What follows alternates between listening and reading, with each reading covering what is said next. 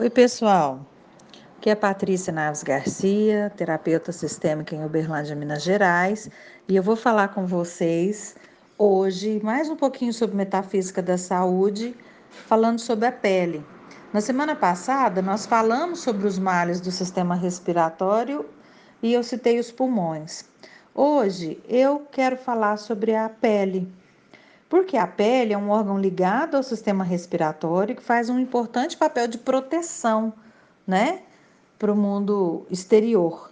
Então, o que, que acontece?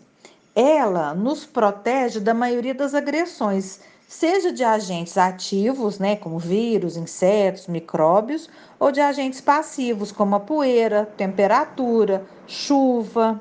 E ela trata também de cicatrização das nossas feridas. O que é um processo extremamente interessante, esse processo de cicatrização, é de uma inteligência incrível. Essa capa de mais de 2 metros quadrados que envolve nosso corpo, ela é um cérebro exposto. Ela tem toda a superfície irrigada, ela tem nervos de forma notável e vem a ser um extraordinário sistema de informações ligado diretamente ao nosso cérebro.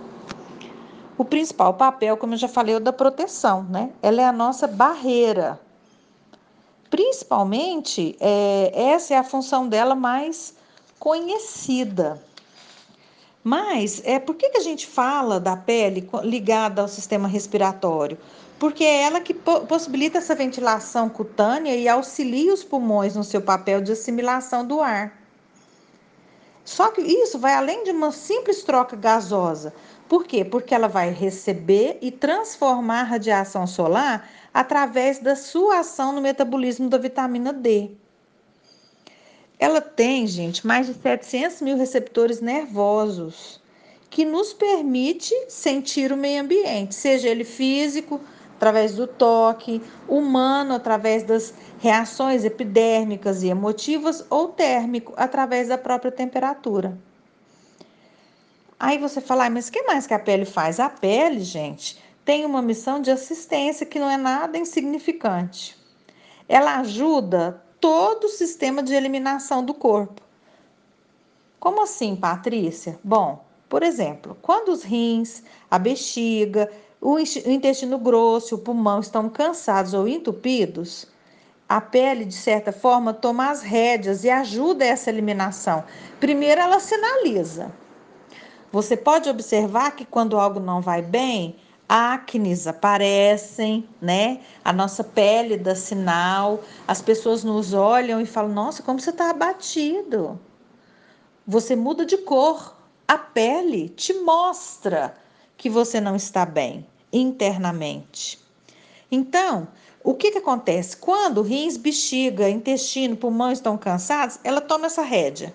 E aí, gente, principalmente através da respiração, da transpiração, mas também através dos cheiros, das dermatoses. Ela vai eliminar as toxinas que o organismo não consegue eliminar de outra forma, que o organismo não está dando conta. Então ela auxilia nessa limpeza. Não podemos esquecer que a pele ela também tem uma espécie de memória das nossas experiências e das nossas emoções. E é por isso que essas técnicas de massagem elas têm um resultado espantoso, principalmente essas massagens energéticas, elas têm um grande resultado, principalmente nas manifestações de ordem psicossomática, que tem tudo a ver com a nossa metafísica da saúde. A pele também é o órgão mais representativo no que diz respeito à cicatrização.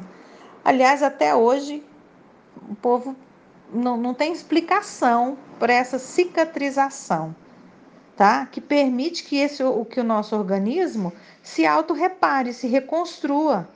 O que é espantoso tanto pela força com que isso acontece, como pela sua eficácia. O papel social da pele, gente, é fundamental. Ela participa diretamente do tipo e do modo de relação que nós temos com o mundo à nossa volta. Quando nós falamos de problemas de pele, eles são um sinal das dificuldades que nós temos em relação ao mundo exterior. Eczema, psoríase, dato, micose, vitiligo, pústula são algumas das nossas manifestações diante das agressões, reais ou não. Por quê? Porque às vezes nós nos pensamos agredidos, mas não estamos sendo. Por isso é preciso trabalhar emocionalmente também. Então, é elas são uma reação do que a gente sente que vem do exterior. Elas permitem que nós possamos justificar, entre aspas, a dificuldade que nós temos de contato com esse mundo. E, ao mesmo tempo, elas ajudam a eliminar essa tensão. Vou dar um exemplo para vocês.